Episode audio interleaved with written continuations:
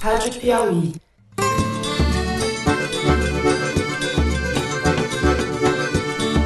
Olá, está começando o 44º Foro de Teresina, o podcast de política da revista Piauí.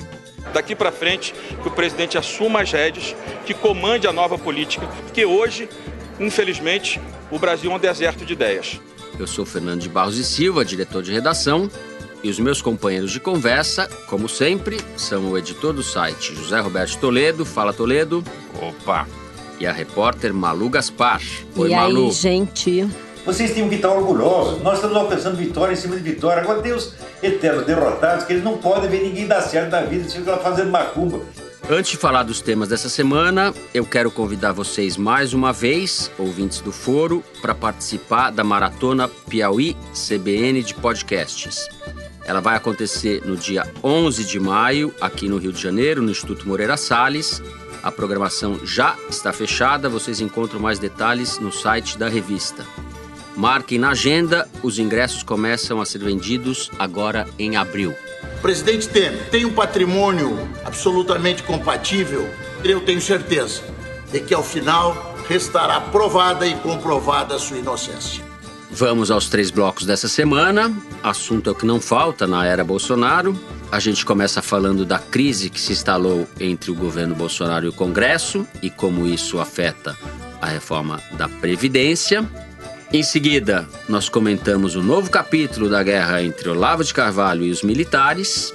E por fim, no terceiro bloco, chegamos ao grande estadista Michel Temer, que foi preso e solto, e o que isso significa para a Lava Jato.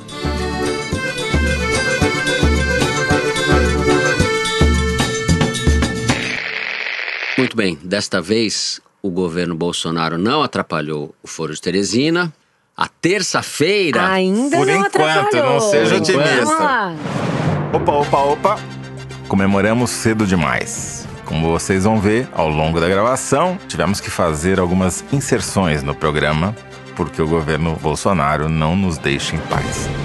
A terça-feira foi tensa e foi um ponto de culminância, vamos dizer assim, de uma tensão que vinha se desenrolando entre Congresso e Executivo, troca de farpas, acusações entre Rodrigo Maia, presidente da Câmara, e o presidente da República e os seus filhos nas redes sociais. Ontem, terça-feira, os deputados tiraram da gaveta uma proposta de emenda constitucional e votaram em dois turnos uma emenda que aprova o orçamento impositivo, ou seja, limita muito a margem de manobra do governo sobre o orçamento. Isso não estava previsto. Ontem também, o ministro Paulo Guedes deixou de ir à CCJ, deu um bolo na CCJ, e quem leu o perfil da Malu Gaspar sabe que isso não é um comportamento atípico para o ministro Paulo Guedes, ele gosta de aprontar essas coisas, fugir de compromissos. Enfim, o clima nessa terça-feira entre Congresso e Executivo chegou no pior momento desde que começou o governo, certo, Zé? Sim. E põe em risco a reforma da Previdência. Começar pelo fim, né? Foi uma coisa muito surpreendente. Às oito da noite, eles, os deputados, convocaram uma sessão extraordinária para apreciar uma emenda constitucional que estava dormitando numa gaveta do Congresso desde 2015. Uhum. Essa emenda, como você disse, prevê que 1% da receita corrente líquida do governo federal, ou seja, você Explica para o ouvinte o que é receita corrente líquida. a receita corrente do governo federal no ano passado, que é toda a receita de tributos, impostos, etc., taxas, foi de mais ou menos um e meio trilhão de reais. Daí você tira todas as transferências obrigatórias constitucionais, seja para estados e municípios, seja para pagar a previdência, a previdência dos militares. Com isso, ela cai para 800 bilhões de reais. Então, 1% disso, ou seja, 8 bilhões de reais, é o mínimo que o governo federal tem que gastar todo ano para pagar emendas coletivas. Emendas coletivas são emendas de bancadas estaduais, né? A Uhum. bancada do Sergipe se reúne e faz uma emenda, ou emendas de comissões. Então, a comissão especial de transportes e cidadania, sei lá o que, faz uma emenda e essa emenda agora é obrigatório que ela seja executada na sua totalidade, salvo algumas situações específicas que a nova proposição prevê. Ou seja, o governo entubou 8 bilhões de reais. Entubou, pode falar não? Isso pode, claro que pode.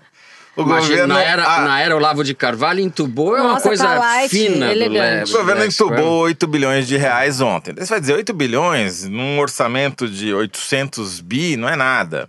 Pois bem, 8 bilhões é 10 vezes o que o governo federal estava prevendo economizar com a reforma da Previdência dos militares. Que eles estavam prevendo economizar 8 bilhões em 10 anos, não é isso? 10 em 10.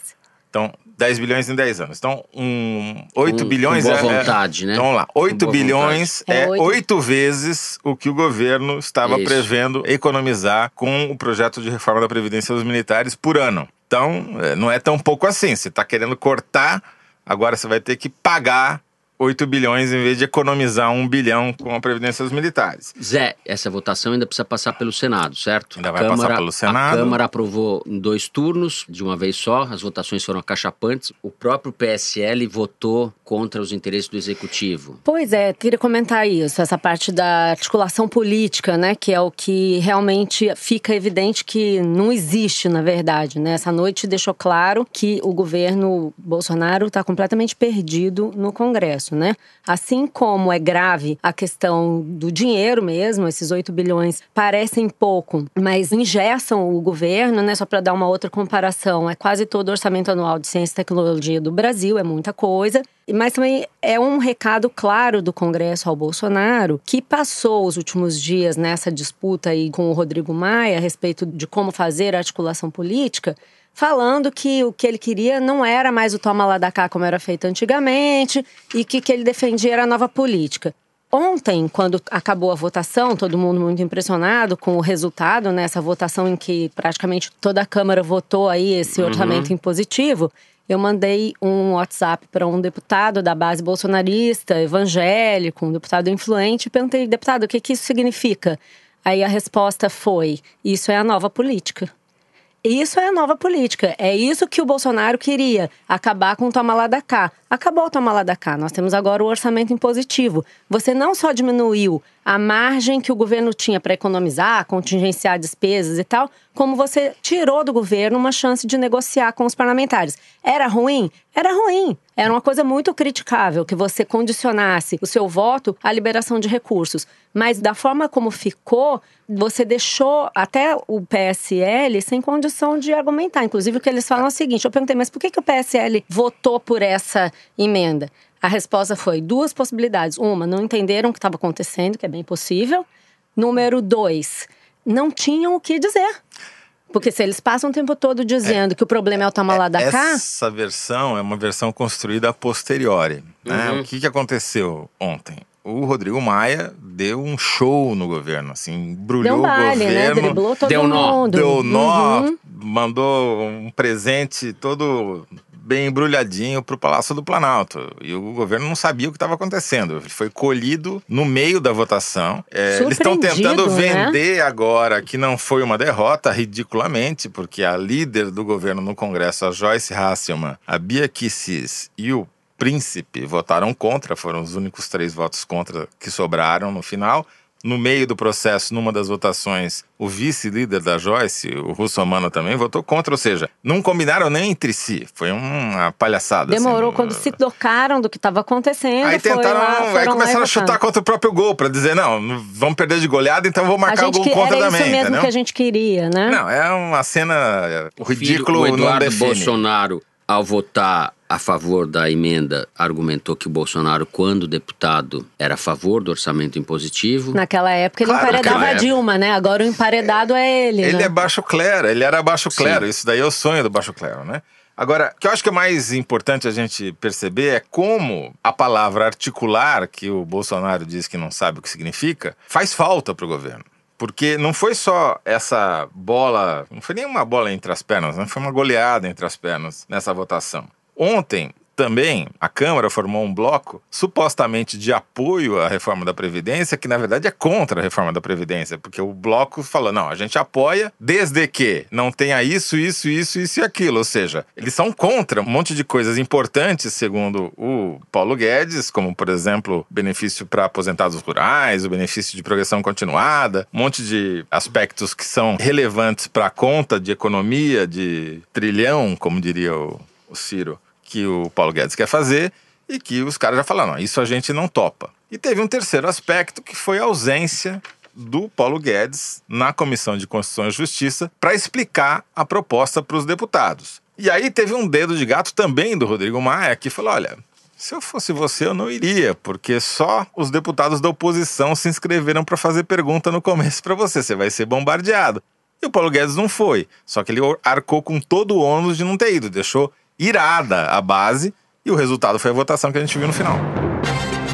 Bom, o Paulo Guedes escapou da audiência na Câmara, mas não escapou da do Senado. Houve um clima bastante tenso com senadores, incluindo os senadores da base do governo, do partido do governo. Ele começou num tom conciliador, dizendo que tinha visto essa votação da PEC do orçamento impositivo como uma coisa com dois lados, um lado bom porque o Congresso é representativo e pode decidir para onde vão os recursos, mas a verdade é que o clima foi ficando mais e mais tenso. E aí, houve alguns momentos bem representativos do que está acontecendo agora com o governo no Congresso. Um momento significativo foi quando o Major Olímpio, que é um senador do PSL, apoiador do governo de primeira hora, reclamou com Paulo Guedes de, em 90 dias, nunca ter sido recebido pelo ministro da Fazenda, dizendo que está carente de orientação e informações do governo para poder defender o próprio governo no Congresso. O Paulo Guedes admitiu que estava havendo uma falha que ele chamou de falha dramática. Disse que o principal opositor do governo no Congresso é ele mesmo, é o próprio governo, e que tem alguma coisa falhando na articulação. Esse momento foi importante, mas o que mais estressou o mercado financeiro, fez o dólar chegar a quatro reais e a bolsa cair bastante, foi uma declaração que o Paulo Guedes já deu no passado, mas ontem adquiriu um tom mais preocupante, que ele disse que se o presidente ou a Câmara, ninguém quiser apoiar as reformas que ele está propondo, as agendas que ele está propondo, ele vai embora. Ele disse que de alguma forma volta para onde sempre esteve. Venho para ajudar. Se o presidente não quer, se o Congresso não quer, vocês acham que eu vou brigar para ficar aqui? É, muita gente enxergou aí um início de deterioração da relação entre o ministro e o Bolsonaro. Eu enxergo uma outra coisa, acho que é legal a gente ficar atento. Vejo aí um pouco de tática aí do Paulo Guedes para forçar uma barra e criar um clima de tensão, não só no mercado, como no próprio governo, e expor as perdas que o comportamento dos parlamentares pode vir a gerar. É uma tática para mostrar: olha, se vocês não vão comigo, a solução é o caos. Pode dar certo. Hoje de manhã já teve gente falando que vai haver uma concertação de líderes para blindar o Paulo Guedes, para pelo menos não provocar tantos abalos na economia. Mas também é um tipo de tática que tem um limite. Você não pode pressionar tanto assim o Congresso o tempo todo. Só para terminar, teve uma discussão bem acirrada entre o Paulo Guedes e alguns senadores por causa de uma intervenção da senadora Cátia Abreu. Ele tentou é, interromper a senadora Cátia Abreu. Posso falar? Posso falar? E aí um, o presidente da comissão, o senador Omar Aziz, disse que ali teria que haver respeito aos senadores porque a gente pode ser a velha política, mas aqui todo mundo é representante do povo, não vamos aceitar desrespeito. É por aí que a coisa vai. Vamos ver como é que essa situação se acomoda.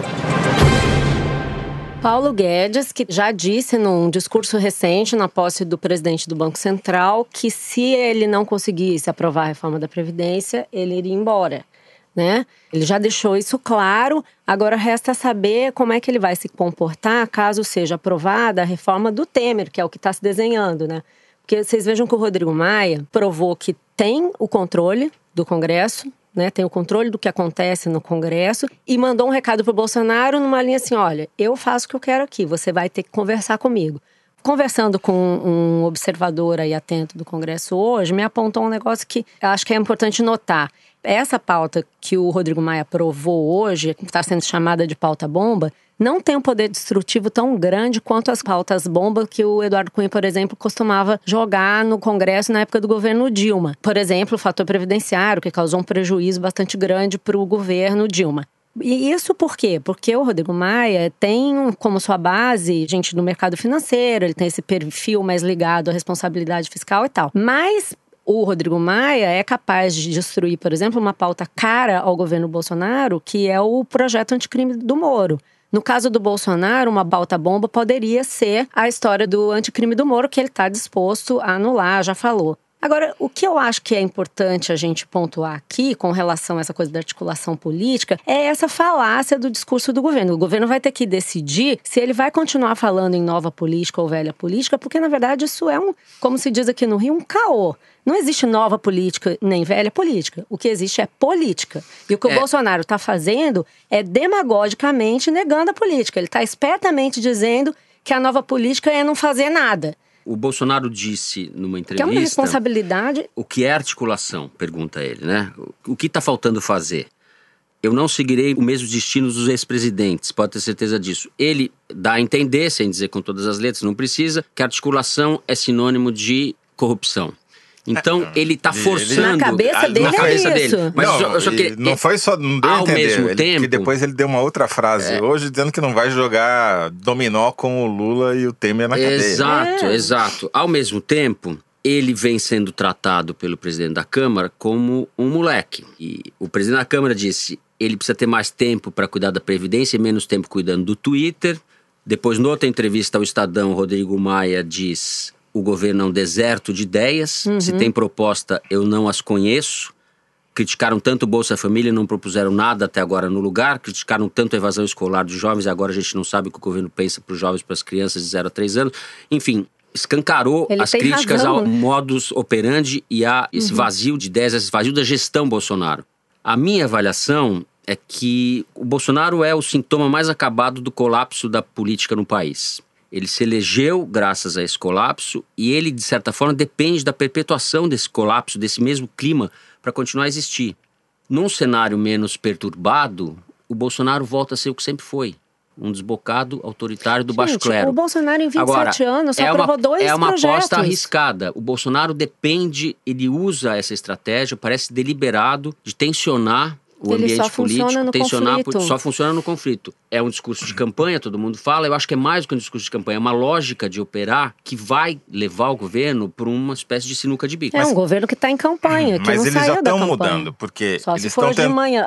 Não, eles estão tentando transformar a derrota Estão tentando transformar a derrota de terça-feira na vitória de quarta, ou seja, dizer, não, agora não tem mais velha política, é isso que você estava falando. Hum. Agora é tudo nova política, porque o deputado vai lá e faz a sua emenda e obrigado o governo a executar, é, não precisa ficar negociando. Não entendeu ainda que nova política é essa. Tá então, tá faltando é, dizer, né? Mas isso daí é, na verdade, é um discurso é que nem explicação de que a bolsa subiu ou a bolsa caiu. É sempre a mesma explicação, uhum. não importa o movimento que tenha sido. É sempre exposto, né? Uhum. Mesma coisa. Estão tentando encaixar uma explicação para uma derrota, tá certo? Bom, o que eu acho que é importante aí, que ficou muito claro nessa terça-feira, é a velha política deu uma surra na nova política, assim, um nocaute de proporções de Muhammad Ali.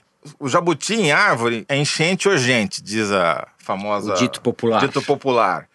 Elefante em árvore é o Rodrigo Maia mesmo. Foi ele que colocou, entendeu? Não tem dúvida quanto a isso. O que eu acho que também é importante a gente avaliar é o seguinte: como é que vai ser agora a reforma da Previdência, então?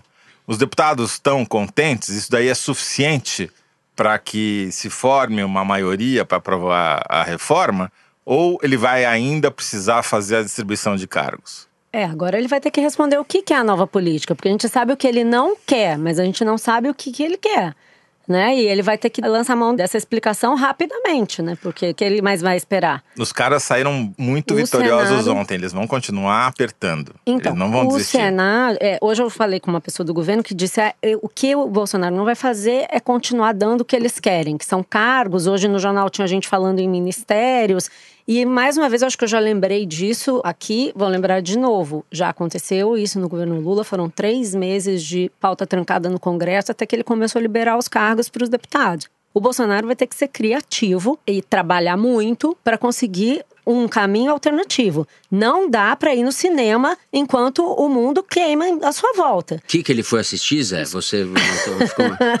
Ele foi assistir o Milagre da Fé. Não, o Milagre da Fé. Que é a única coisa que sobrou para ele essa altura. É de uma responsabilidade tremenda. A gente falou aqui do mercado financeiro, ele falou da bolsa. No momento em que a gente fala, a bolsa está caindo 2,47%. O dólar está 3,94%. Esse povo votou no Bolsonaro, segurou o Bolsonaro a base do aval que o Paulo Guedes estava dando para ele. O ministro Paulo Guedes não ficou nada feliz, obviamente, com o que aconteceu, passou ali um constrangimento público, depois disse que não, que foi esperto, que foi um bom movimento, que ele foi sensato. De fato, ele foi melhor ele não ter ido do que ele ter ido. Mas a verdade é que o governo está no corner. E não adianta falar em nova política, velha política. Ou faz política ou tá fora.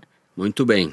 O grau de deterioração do governo em 100 dias, menos de 100 dias de mandato, é inédito. A gente pode comparar o Lula, as dificuldades que o Lula teve no início, mas para mim não tem paralelo.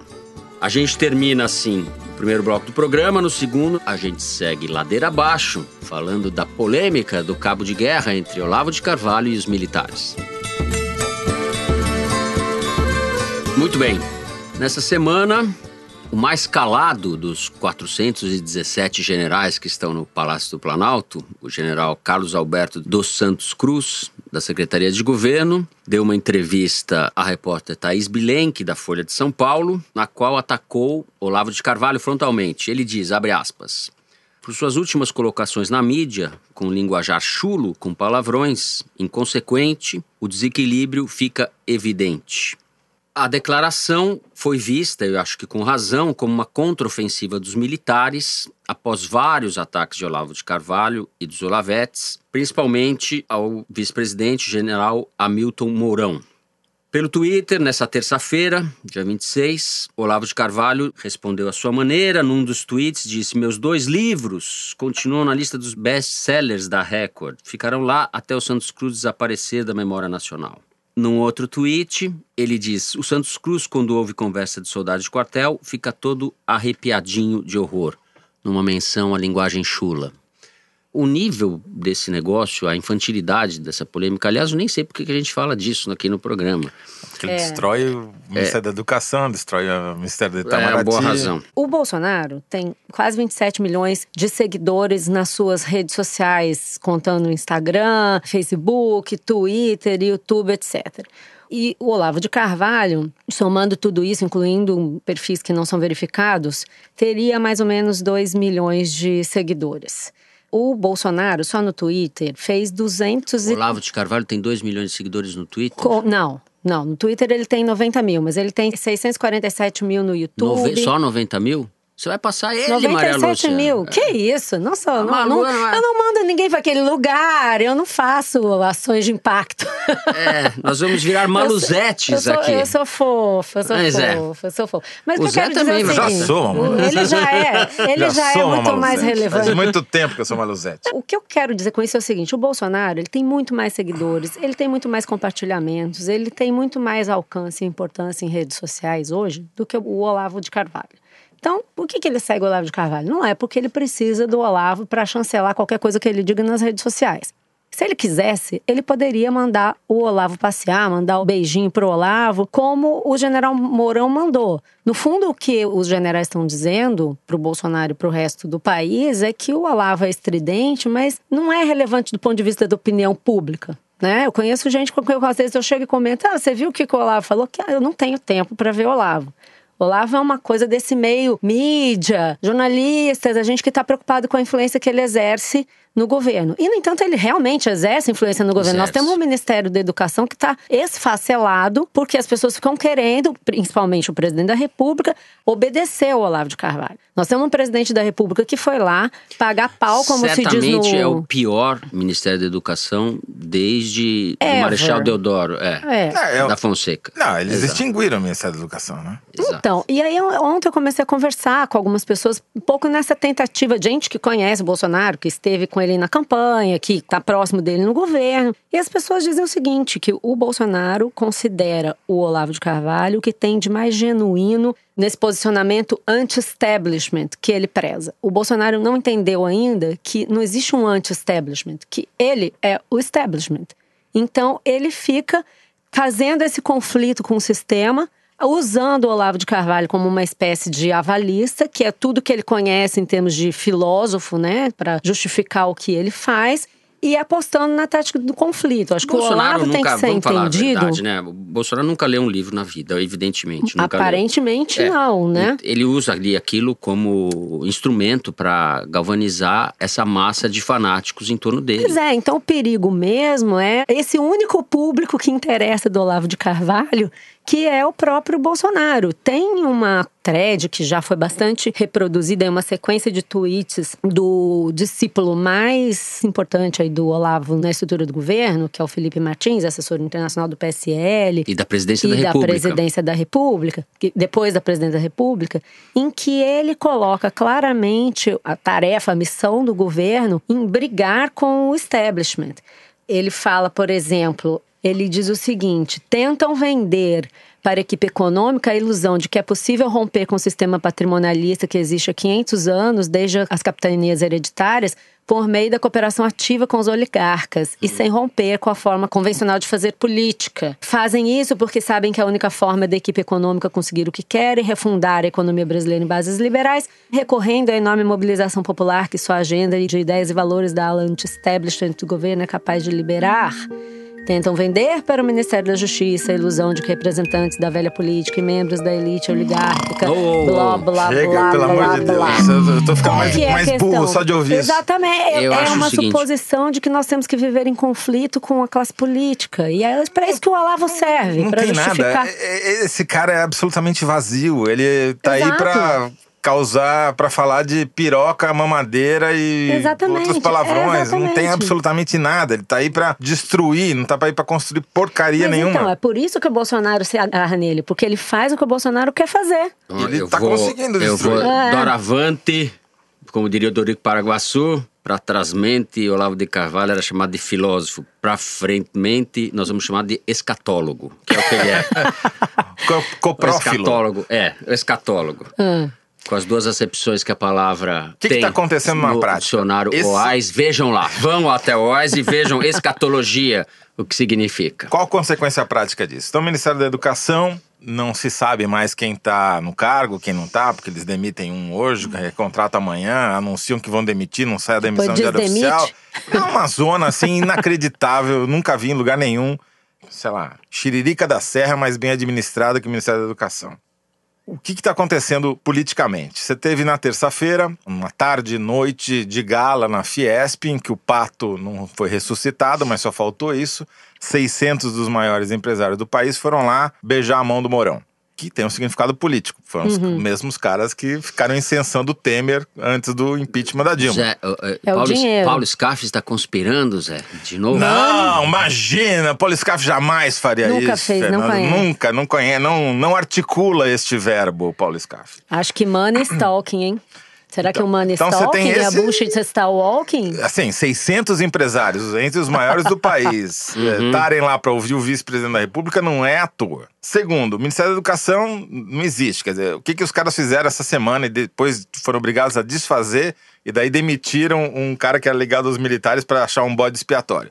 Eles acabaram com o sistema de avaliação da alfabetização, que é a coisa mais importante que tem no país. Uhum. Bom, depois voltaram atrás, De- é, né? depois- De medo do- da repercussão. É, né? e o ministro a secretária de que- alfabetização foi embora. Sim, pediu para sair. aparentemente era a única mais ou menos técnica. E o ministro disse que que não sobrado. sabia de nada. Só que o cara que foi demitido, o presidente do INEP, disse que estava em discussão fazia três semanas o assunto. Quer dizer, uma barafunda, um que negócio publicou porque foi inacreditável. o Vélez que mandou, né? O Que Vélez, candidato a pior ministro do governo Bolsonaro, que é uma gincana É difícil. de ser Não, a vencida, disputa é difícil. Vélez, não apenas candidato a pior ministro, como provavelmente o segundo ministro a cair. Depois que a gente gravou na quarta-feira, Bolsonaro deu uma entrevista em que disse que as coisas não estão funcionando no Ministério da Educação. Depois, a jornalista Eliane Catanhede noticiou que o Vélez iria cair, que o Bolsonaro teria tomado a decisão de demiti-lo. Bolsonaro não quis dar este gostinho para as organizações Globo e disse que era fake news, que ia tratar do assunto na sua volta de Israel. O problema é que para você poder tirar um ministro, você já precisa ter outro para colocar no lugar. E a essa altura, tá difícil de encontrar um maluco que esteja querendo assumir o MEC de porteira aberta, ou seja, tendo que dividir os cargos do ministério entre olavetes e indicados pelos generais e pelos militares. Esse conflito entre as duas principais alas do governo destruiu o MEC e inviabiliza qualquer administração. Não adianta trocar o ministro e manter esse tipo de organização. Então, talvez demore um pouco para o Vélez, que foi destruído na Comissão de Educação da Câmara na tarde de quarta-feira pelos deputados, não conseguiu responder perguntas, não soube falar números básicos sobre educação. Teve uma intervenção especial da Tabata Amaral, deputada pelo PDT de São Paulo, que foi humilhante para o ministro, que não conseguiu responder a ela. A sua incapacidade de apresentar uma proposta de saber dados básicos e fundamentais é um desrespeito, não só à educação, não só ao ministério, não só ao parlamento, mas ao Brasil como um todo. Quer dizer, ele é um cadáver insepulto que vai ter que esperar a volta de Bolsonaro do Santo Sepulcro para ser devidamente enterrado e substituído. É isso, os caras apostam no caos, né? Quer Ele dizer, né, quer apostar no Agora, caos. se o Bolsonaro continuar seguindo o Olavo de Carvalho e seus Olavetes, ele vai destruir cada vez um pedaço do governo. Já acabou com toda a trajetória e a tradição da diplomacia brasileira nessa viagem desastrosa aos Estados Unidos, na minha opinião, e só vai piorar, não vai melhorar. Eu não sei se Uhum. vocês notaram, também teve um acontecimento aí que eu acho que tem algum significado, que ele trocou o chefe da SECOM, da Secretaria de Comunicação. Passou a ser o empresário Fábio Weingarten, que é ligado a esse setor de comunicação. Ele é judeu, muito ligado à comunidade judaica e apoiou o Bolsonaro desde a primeira hora. Avalizado pelo Carluxo, Carlos Bolsonaro, o Olavo disse que ele é um moço muito bom, então aparentemente Só ele que foi era um aprovado Olavete pelas... que saiu, né? O Fábio, Quem saiu foi um Olavete. Um cara que era muito ligado ao Carlos. Quer dizer, eles estão dividindo aparentemente. Ninguém sabe, porque também o cara Esse foi é um- lá, é. saiu a notícia, mas ninguém saiu no Diário Oficial um ainda. clássico de o qualquer Zé- governo da o Zé, velha que é um política. sujeito Ah. modesto, não faz propaganda do site da Piauí. Farei eu. O Fábio, que agora foi nomeado para SECOM. Foi nomeado que- pelo Olavo, por enquanto. No Diário Oficial ainda não saiu. É. O Fábio foi nomeado pelo Olavo, Ah. no Diário Oficial ainda não saiu, foi objeto de duas matérias do site da Piauí durante a campanha. Isso, foi o site da Piauí que mostrou que ele estava Certo, capitaneando esse apoio, Foi- né, da foi comunidade quando judaica foi- ao Bolsonaro. Foi uma reportagem importante porque foi bem no começo da campanha, o, não havia empresários de peso ainda apoiando Bolsonaro. Bolsonaro e o Weingarten junto com outros empresários da comunidade judaica, trouxeram isso à tona e até gerou uma comoção na comunidade, porque depois Uhum. outros líderes da comunidade judaica vieram dizer que eles não falavam em nome deles, enfim. Deu um, Foi uma um reportagem, aliás, do, do Ricardo Lessa, que depois virou apresentador do Roda Viva da TV Cultura. Agora, o que, que me chamou a atenção? É um clássico dos governos, né? Quando o governo entra numa crise política, o que, que eles fazem? Trocam o responsável pela comunicação, como se o problema fosse o que está sendo dito pela Secretaria de Comunicação e não o que está sendo feito pela Presidência da República, né? Você tem que convencer o presidente da República a começar a falar o que tem que ser falado e fazer o que, é que tem que ser feito. Mas tem umas coisas práticas, assim, que a total inépcia desse governo está prejudicando, por exemplo, a reforma da Previdência, que você tem filmes contra a reforma da Previdência indo ao ar na TV paga diariamente e a campanha do governo está parada porque os caras não conseguiram chegar a um consenso sobre como é que tem que ser essa campanha. Então, de fato, precisam Mas fazer alguma é, coisa. Mas né, aí isso é aquele sintoma, o último sintoma, né, da gripe. Você começa, você começa a combater o sintoma mais superficial sem combater o, o central, né? Fica parecendo que o presidente está em luta contra um grande sistema que quer engoli-lo. É isso que Mas eles ele tentam vender. tá, esse governo parece funcionar segundo o princípio da crise permanente, não é a revolução permanente do É, Trotsky. vamos lembrar como é, é que a o crise Bolsonaro... permanente. Por isso que o Olavo é uma figura funcional na disfuncionalidade total desse governo. O Olavo é uma figura que só funciona no registro do confronto, Uhum. só funciona atacando e xingando as outras pessoas. Depende de um inimigo, na maior parte das vezes, que é fictício. É uma mentalidade paranoica, portanto, no sentido clínico. E ele demanda dos seus adeptos uma adesão que nunca é suficiente. Ele sempre está demandando dos discípulos, adeptos, uma adesão incondicional e ela é sempre frustrada. Hum. O modus operandi dele é esse. Fulano não é suficientemente radical, não apoia o Bolsonaro como deveria. Só ele apoia, Sim, como deveria. A teoria, então, é uma, é uma, se aplicada, não funciona. é Esse um o modus operandi bastante maluco que funciona para o Bolsonaro. Gente, vamos lembrar o que foi o Bolsonaro como deputado. Ele passou 27 anos no Congresso e ele só conseguiu aprovar dois projetos porque ele é incapaz, segundo todos os relatos de gente antiga do Congresso que a gente teve aí ao longo da campanha, ele é incapaz de sentar para conversar em torno de alguma coisa que possa produzir um consenso para aprovação de algum projeto. Ele nunca fez isso. Ele não entende isso como importante, entendeu? Eu acho que isso é o que a gente deve esperar mesmo daqui para frente. Enquanto esse governo durar, se ele durar, vai ser assim. Agora, uma coisa ficou também muito clara essa semana, tá ficando cada vez mais clara. Essa história de governar através do WhatsApp e do Twitter não vai dar certo e é insuficiente. O virtual tomou um baile do real. Quer dizer, essa história de ficar pressionando o Rodrigo Maia através das mídias sociais, que é uma coisa que o Olavo de Carvalho ajudou a fazer, não deu certo. Deu um efeito absolutamente reverso, foi um desastre. Bom, o Bolsonaro, como a gente falou, ele pode abandonar o Olavo, não abandona porque não quer. É isso aí. Como é que é aquela música do Alceu Valença? O povo tá comendo vrido e tá pior, vai piorar. Não é isso? comendo vidro e tá pior, vai piorar. Bom, terminamos assim o segundo bloco do programa. No terceiro, nós vamos dedicar a este grande estadista, Michel Temer. Muito bem. Na quinta-feira da semana passada, a prisão do ex-presidente Michel Temer nos fez voltar correndo aqui para o estúdio para gravar um bloco extra do Foro de Teresina. Dessa vez não vamos ter que gravar bloco extra porque o Temer já foi solto na noite de segunda-feira. Ele deixou a Superintendência da Polícia Federal no Rio de Janeiro, por decisão do desembargador Antônio Atier, do Tribunal Regional Federal da Segunda Região. Que, conforme adiantamos, que poderia conforme acontecer. adiantamos, ele contestou a ordem de prisão expedida pelo Marcelo Bretas, o juiz Marcelo Bretas da Lava Jato aqui do Rio de Janeiro. Junto com Temer, foram libertados também outras sete pessoas, entre as quais o ex-ministro Moreira Franco, ex-ministro e ex-governador do Rio. Todos haviam sido presos na Operação Descontaminação, que investigou o suposto esquema de propinas relacionados às obras da usina nuclear Angra 3. Bom, Toledo, antes de passar a palavra para você, registro que a gente foi bastante criticado por não ter questionado a prisão preventiva. Sim. Né? Talvez possamos começar por aí. Como se mostrou, a gente partiu do pressuposto de que era um fato dado e a gente só analisou as consequências políticas e não nos detivemos nas questões judiciais, policiais, etc.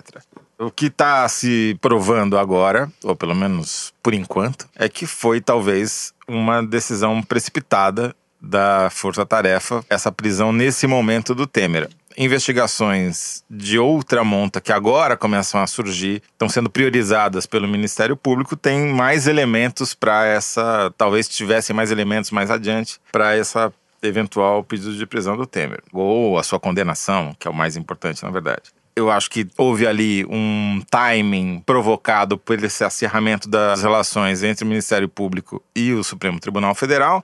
Eu acho que isso deve ter pesado nessa precipitação. Você teve o ataque do Supremo, o contra-ataque da Lava Jato e agora você tem uma espécie de retorno de Jedi com o Temer solto novamente. Mas o fato é que politicamente foi ruim para Lava Jato essa história de prender e depois soltar e a crítica à decisão do Bretas se tornou muito mais dura depois da decisão do desembargador. Eu vejo a questão de uma maneira um pouco diferente, pelo seguinte: existiu mesmo uma crítica logo depois que a gente. Foi engraçado, né? A gente fechou o programa.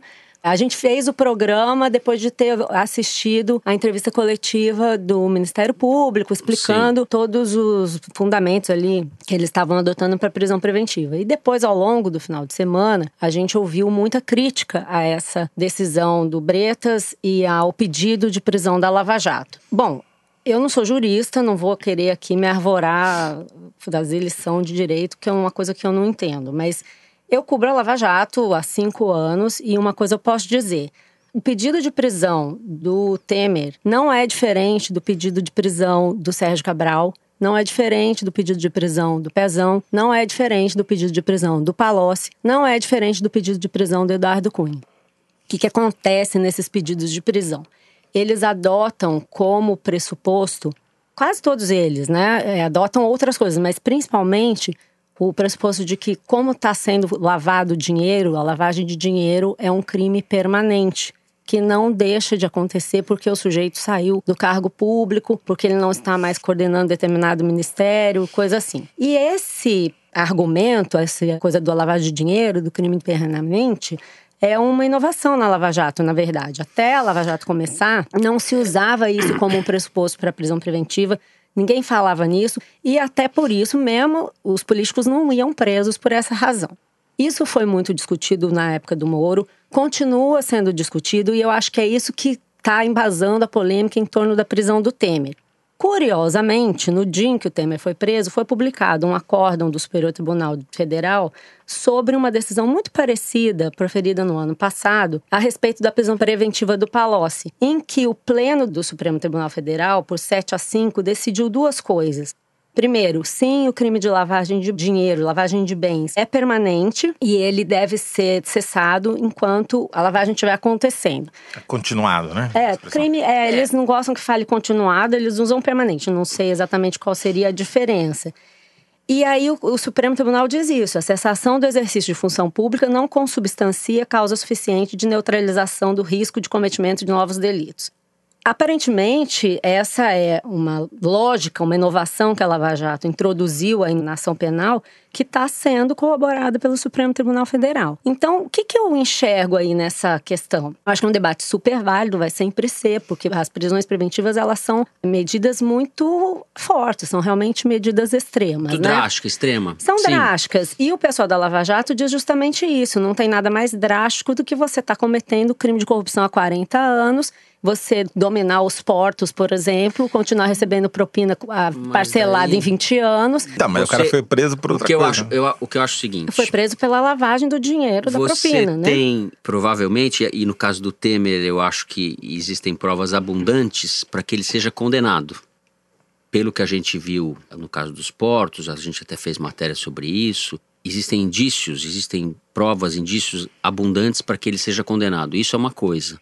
Outra coisa é você usar esse argumento do delito continuado e do risco de obstrução de provas, etc., que eles não conseguiram provar para prender preventivamente. Então, Mas eu acho que no assim? Brasil é quase como se no Brasil a gente estivesse condenado a ficar entre o abuso de autoridade e a impunidade. A prisão preventiva, no fundo, acaba fazendo as vezes da condenação, acaba sendo uma condenação sem que o sujeito tenha sido condenado. Isso está acontecendo. Isso né? tem acontecido desde o início, acho. O fato e olha de que eu sou gerado... insuspeito. O Michel Temer é uma das minhas vítimas prediletas desde o tempo que eu escrevi a coluna na Folha. Eu não tenho a menor simpatia pelo Michel Temer. Não, mas eu acho que o que não tá é esse o acontecendo caso. é o seguinte: a grita varia conforme o momento político. Às vezes as pessoas reclamam mais, às vezes as pessoas reclamam menos. E o que está acontecendo agora é um alto nível de tensão em relação ao Lava Jato, porque a operação está ameaçando transbordar para o judiciário, porque já tem muita gente dizendo que tem uma lavajatização do sistema penal, que está havendo um exagero, que é preciso cessar isso, porque senão o Brasil não vai para frente, que tem que ter haver uma evolução da Lava Jato. Gente, acho que esse é um debate pertinente. Existe, né? mas eu acho que eles deram um passo em falso. Como eles, eu falei. Sem considerar né, esse contexto, né, Toledo? Eles poderiam ter feito uma outra estratégia. Exatamente. Como eu falei na. Que da, o na- eu comecei a falar e depois não terminei o raciocínio na semana passada. Eu acho que é uma espécie de triplex, porque de tudo que tem contra o Temer, isso é o mais frágil. Não dá pra você que dizer que é o mais frágil? essa história da, Da reforma? Do da- vínculo, do vínculo dele entre o dinheiro de Angra 3 Argeplan, com né? a casa da filha dele, a reforma da casa da filha dele. Porque o Temer recebia, a acusação é que ele recebia propina de N fontes. E essa era a menor delas. Todo mundo sabe o esquema Essa que é a dele. Geplan? Não, a Angra 3, o crime no Rio de Janeiro. Hum. É o menor volume de dinheiro e é a coisa mais distante, até fisicamente, né? O esquema tradicional do Temer vem do Porto de Santos. Essa é acusação que se faz desde a época do Antônio Carlos Magalhães, enfim. E é sabido, né? O problema é, como é que se determina que esse dinheiro que foi usado cash para pagar a reforma da casa da Maristela Temer, esse dinheiro veio de Angra 3? Como o dinheiro não tem carimbo e tampouco é radioativo, não dá para saber que esse dinheiro veio de lá. Pode ter vindo de outra Mas ele foi para conta do sujeito que pagava todas as contas do Temer. com outros reforma dinheiros, do, do como outros dinheiros, e Sim, muito mas- maior volume. Então você não pode dizer com certeza que esse dinheiro, esses 900 mil reais, vieram Mas dessa ninguém propina. afirmou isso. O que eles afirmaram é Afirmam. que esse sujeito que recolhia Afirmam, essa tá propina pediu dinheiro ao Antônio Sobrinho, botou dinheiro na conta e Sim, tempo e depois, o único vínculo é a a temporalidade. reforma. O único vínculo que eles estabelecem é a temporalidade. ó. Foi mais ou menos na mesma época. Só que na mesma época pode ter acontecido vários Mas nós estamos falando da depósitos. lavagem de dinheiro. Esse cara pegou o dinheiro, Mas, o Malu- mesmo cara que paga todas as contas do Temer, ele estava lavando o dinheiro de Angra Sim, 3. mas estava lavando outros dinheiros em muito maior volume Sim, que que não estão não era o testa de ferro do Temer. Essa é a denúncia. Acho que o ponto aqui é tem outros processos, outros inquéritos muito mais sólidos que poderiam ter sido usados primordialmente numa ação contra o Temer e que não foram porque casualmente esse negócio de Angra 3 estava mais maduro ou porque isso estava baseado no Rio de Janeiro, onde a força estava mais aguerrida para prender o Temer antes. Se fosse por São Paulo, talvez demorasse mais, talvez nunca acontecesse, não sei. Mas lá claramente é que está o grosso do inquérito. E não veio de lá, veio daqui. O meu ponto, eu repito, a prisão preventiva está fazendo as vezes da condenação. O sujeito não é julgado, ele vai protelando, não sei o que lá, e a Lava Jato está usando a prisão preventiva como se fosse a condenação do sujeito. Essa é uma crítica que se tem feito. Nesse caso do Temer, me parece pertinente. A gente não falou disso na semana passada. Há uma divergência aqui. Você acha que existem razões que o caso dele é semelhante à prisão do Palocci, à prisão do Sérgio Cabral, ele etc. é semelhante, as razões são as mesmas. Você pode discutir que está errado. Aí eu tenho uma opinião diferente. Eu cubro corrupção há 20 anos. Eu acho que não tem jeito de você parar com a corrupção sem você adotar determinadas medidas que parem o crime, que impeçam o crime de acontecer. Agora, eu não sou jurista, entendeu? Eu reconheço que é importante você olhar para as garantias constitucionais e tudo. Agora, assim, o Temer ele já foi denunciado três vezes. Entendeu? Não é assim que o Temer é um. Não, me entendeu? parece que Surgiu há, nada a há provas abundantes para que ele seja Não condenado. O Coronel Lima, eles colocam na denúncia que eles estavam monitorando os agentes, o pessoal da Polícia Federal, que eles tinham toda a, a rota dos investigadores e tal. Isso está lá documentado com anotações, com registros do próprio grupo, do Coronel Lima, daquele Vanderlei de Natal e tudo. Concordo que poderia ter sido feita uma investigação um pouco mais aprofundada. Por exemplo, que houve uma tentativa de depósito de 20 milhões de reais numa agência do Santander, perto do lugar onde fica essa Argeplan, na conta da Argeplan. Depósito em dinheiro, Em vivo. dinheiro. E aí o gerente do banco teria dito que isso não era possível, que o compliance não permitia tal, não sei o quê. O que, que poderia ter sido feito, que eu acho que a Lava Jato poderia ter feito, até para embasar melhor o seu pedido? Uma investigação, procura o gerente, pede as imagens da câmera da agência para você mostrar que esse dinheiro, de fato, estava ali disponível. Que é uma história meio doida, né? Como Uhum. que alguém chega com 20 milhões de reais a um volume bem grande de dinheiro, né? São várias malas do, É, o que, que eles do dizem? Né? Se eles fossem Aquela mala quando tinha 500 mil reais. Gente, o apartamento do 40 Gedel malas. era 50, Não, é não. metade daquele negócio. O cara né? precisa de um- uma van. É muito Exato. dinheiro. uma van, é. talvez emprestar a van do Bolsonaro para levar. Então, causa espécie, né? Que uma pessoa chegue num banco e queira depositar todo esse dinheiro. Eu acho que realmente eles poderiam ter investigado mais. Eles dizem que se eles tivessem feito qualquer movimento, isso vazaria e aí toda a operação estaria perdida. Eu não sei avaliar isso, não estou no dia a dia da operação. Agora, essa discussão, eu acho que ela é muito importante para que se chegue a um consenso sobre como devem ser feitas as operações de combate à corrupção. A gente tem que entender que a corrupção é um crime que está enfronhado no Estado. É difícil você combater isso, entendeu? Tanto ninguém que até nega, hoje. ninguém nega, mas o problema é que se você se precipita, como eu acho que eles se precipitaram por razões talvez políticas, por causa desse embate com o Supremo, você acaba comprometendo a própria investigação. você deu uma eu chance acho- pro Temer se eu voltar e que contra-atacar. É, mas No eu acho que essa Brasil- discussão ela tem que ser feita um pouco É. mais de forma mais geral, sem ficar olhando para uma operação Então, ou outra. A gente está condenado a ficar entre o abuso e a impunidade no Brasil. Como sempre, em vez de fazer as coisas certas. Acho eu. A pergunta, na verdade, seria por que, que o Temer ainda está solto, né? Bom, é mas você porque tá ele foi falando que preso, não era pra mas- ter prender. Não, não, não, não. Eu tô falando por que que ele não foi julgado ainda. É diferente. Gente, esses caras foram todos presos antes de ser julgados. Todos eles. Só o Lula que não. Os outros foram.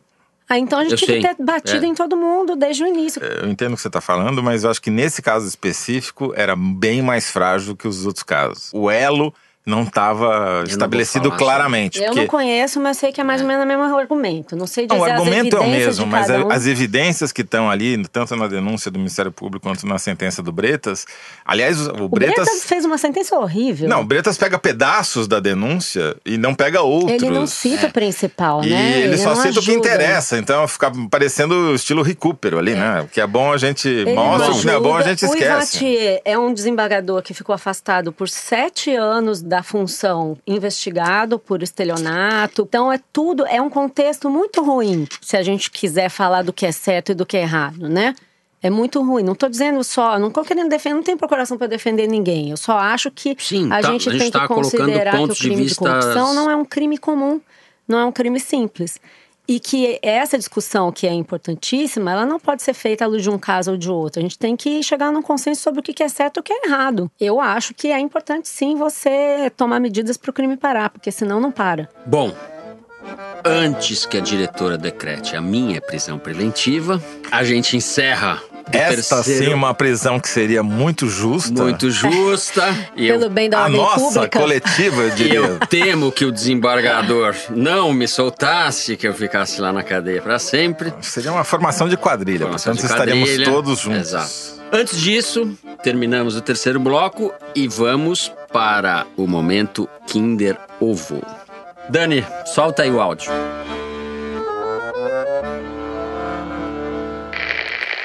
Eu pude perceber e no carnaval eu fiquei direto na rua, nos blocos, desfilei na mangueira. O sentimento que eu tive no carnaval é que a direita voltou pro armário. tem? Jandira e que nós Fegali. não vamos voltar pro armário nenhum. nós vamos é ficar na rua, porque esse sempre foi o nosso lugar. Hoje Jandirão. o investigado é o homem do PowerPoint. A Lava Jato tá desmoralizada. Seu Dallagnol, Ah, aquela é? galera, seu Moro, nos aguarde. Porque quem vai parar na cadeia são vocês. Vocês é que vão parar na cadeia. O Lula vai sair como um pássaro voando por esse país. E vocês vão entrar lá no lugar dele. Isso foi durante o carnaval? Foi... Comoção, ela, ela já, a Malu já matou, que a Jandira. Fegali. Eu ia falar que era Ivete Sangalo. Ivete Sangalo. Bom, Jandira Fegali, deputada federal pelo PCdoB, num discurso no Sindicato dos Metroviários de São Paulo no último dia 16 de março. Só faltou falar fora Temer, hein? Acho que ela perdeu, não estava sabendo ainda. Eu não estava sabendo. Li- Não, é, livre Temer, né? Livre, Lula é livre. É, Lula é livre. Lula é livre. Ai, ai. Bom, e assim o placar volta à normalidade. É uma As coisas, Ai, ai. Não, Agora as coisas- sim, finalmente o ano começou. as coisas voltam ao lugar que elas devem ter. Eu vou ter que corromper a produção para ganhar um Ai, Kinder Ovo. Muito bem. Depois de mais dessa humilhante vitória de Malu Gaspar, nós vamos ao momento do Correio Elegante. Momento de massagear o nosso ego radiofônico com as cartinhas que vocês mandam pra gente. E a produção tem o cuidado de deixar só os elogios para não melindrar ninguém. Brincadeira, a gente lê tudo, Foro de Teresina, sem censura. Quem quiser escrever pra gente é só mandar um recado em qualquer rede social da Piauí, Twitter, Facebook, Instagram e também pelos comentários no YouTube ou pro e-mail foro de Teresina, arroba revistapiauí.com.br. Então, a gente, logo no começo do Foro de Teresina, propôs para os internautas que eles nos contassem onde, quando, como eles ouviam o Foro de Teresina. E a gente descobriu a época que a grande maioria nos ouvia lavando louça, ou indo e voltando para o trabalho e a escola, ou fazendo exercício. Pois agora a gente podia talvez, Fernando, fazer o que você acha, Malu? A gente fazer um concurso. O lugar mais esquisito onde você já ouviu ou ouve o Não Foro de Teresina. Ai, não vai dar certo. Vamos testar, vamos testar os nossos ouvintes. Cê sabe- se não o lugar mais esquisito, o lugar mais romântico. Hum. Toledo, você sabe o que Sócrates dizia para Alcebiades? Jovem, isso não vai Só- acabar bem. isso não Eu só vai sei o acabar que o Sócrates falava pro Geraldão Manteiga. Tá certo. Que horror. Bom, Não, Geraldão Manteiga, que horror, mas centroavante do Corinthians. gerador manteiga? não é o Geraldão? Manteiga, Manteiga. Geraldão Centroavante do Manteiga. Corinthians, E o que fazia o Sócrates dupla falava com... pro Geraldão Manteiga? Corintiana já Corre, Geraldão! Bom, além de ter gente falando de ouve, tá rolando um certo romantismo no nosso Correio Elegante. Música romântica, Dani Di, por favor. É o seguinte. Tem aqui o e-mail da Mainara. Ela disse que fez uma brincadeirinha inocente com o namorado dela, Vitor, na semana passada. Vocês lembram que rolou um pedido de casamento aqui no ar, né? Fernando leu o pedido da Grace para o namorado dela, que também é o Vitor. E aí a Mainara disse pro Vitor, o Vitor dela, que tinha uma mensagenzinha para ele no final do foro. E eis que o Vitor não só caiu na brincadeira, como aceitou mais um casamento para a nossa conta. o foro de Teresina tá muito casamenteiro, por essa a gente não esperava. Parabéns aos pombinhos. A Mainara disse assim. Caramba, também... não esperava mesmo? E cadê os nossos convites para festa de casamento? É, não, agora é. a gente tem que ser convidado para e tem que as passagens também, né? Diárias, etc. A Mainara Nara falou assim: também quero passar o resto das minhas quintas-feiras ouvindo esse programa tão incrível com o meu Vitor. Desejo toda a felicidade do mundo para o casal Grace e Vitor e ainda muito sucesso para esse podcast que deixa a minha semana muito mais divertida. Obrigada, Mainara. Eu tenho outra mensagem aqui. O Daniel de Freitas falou assim: Malu, manda um alô no próximo foro, que todos saibam que aqui habita um professor de ensino médio, doutrinador, feminazi, comunogaysista, petralha, abortista, boconheiro. Daniel de Freitas. Daniel, Super você quer. Fã. quer o tá programa, sempre mandando mensagem. O programa vai ser censurado. Ah, que isso. O programa vai ser censurado. Imprensa livre. Eu tô lendo aqui. Já que você quer saber onde as pessoas ouvem o foro, eu aproveito e mando um abraço pro Pedro Sampaio, que se adiantou ao pedido e disse que ouve o programa em Nova York, muito chique, e que depois repercute na sexta-feira por WhatsApp com um amigo dele que também se chama Pedro e mora em Brasília. Ele diz: Não vou falar o sobrenome dele porque ele trabalha em ministério polêmico. Se ficarem sabendo Ixi, que educação. ele é forista com tendências javaporquistas, já viu, vai dar confusão. A Clarissa Viana, pelo Twitter, disse que depois de ouvir a edição extra do Foro de Teresina na semana passada, queria pedir Javaporco todo dia. Então ela está aqui, como muitos, milhares, eu diria, de ouvintes pedindo edições diárias do Foro de Teresina. Tá fácil, viu, Clarissa? Tá bem fácil ah, da gente fazer nessa, isso. Vamos claro. nessa? Não tem mais nada para fazer. Vamos lá. Tenho aqui também em mãos um recadinho para aqueles ouvintes que estão sempre pedindo mais um foro vocês já assinaram o Maria Vai com as Outras? O podcast sobre mulher e mercado de trabalho da Piauí, apresentado pela Branca Viana?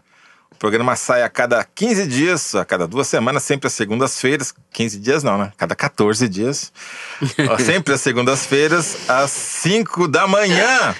Você vê que essa acorda é a diferença. Cedo, você acorda Eles acordam cedo. cedo e a gente acorda tarde, porque o nosso vai às 5 da tarde, hum. o deles vai às 5 da manhã. E traz excelentes entrevistas conduzidas pela Branca.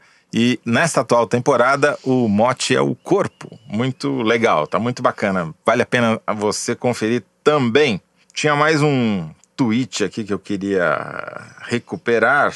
Foi o seguinte: duas dúvidas que apareceram por conta do que eu falei aí em foros passados. Um, a tal da turma do pudim, muita gente perguntando se o Eduardo Cunha fazia parte da turma do pudim. Não.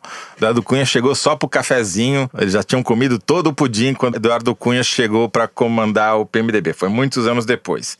E houve também uma dúvida sobre o que eu falei do Rodrigo Maia ser o genro do genro do genro. Rodrigo Maia é casado com uma enteada do Moreira Franco. Então ele é genro, genro torto do Moreira Franco. Genteado. É, boa. O Moreira Franco, por sua vez, foi casado antes com a Celina do Amaral Peixoto, filha do Amaral Peixoto, que era genro do Getúlio Vargas. Certo? Então, genro do Getúlio, genro do o, o Moreira é genro do genro e o Rodrigo Maia é genro do genro do genro. É Você acha que ficou claro árvore agora? genealógica. Vamos lá. Getúlio Vargas. É muita árvore genealógica. Amaral Peixoto, Moreira Franco, Rodrigo Maia. Rodrigo Maia. Bom, depois dessas coisaradas toda, a gente fica por aqui. O Foro de Teresina dessa semana se despede. Nós temos a direção da Paula Scarpim, a produção do Lid Maza, da Mari Faria e da Ana Carolina Santos. Quem edita o programa é a Mari Romano. A finalização e a mixagem são do João Jabassi, que também repaginou a nossa música tema, composta pelos piauienses Vânia Salles e Beto Boreno. A responsável pela coordenação digital é a Kellen Moraes. Nós gravamos no estúdio Rastro com o sensacional Dani Di. Eu sou Fernando de Barros e Silva e agradeço aos meus companheiros de bancada, José Roberto de Toledo. Tchau, tchau. E Malu Gaspar. Tchau, gente. Até a próxima. Até a semana que vem, se a gente não for ao cinema.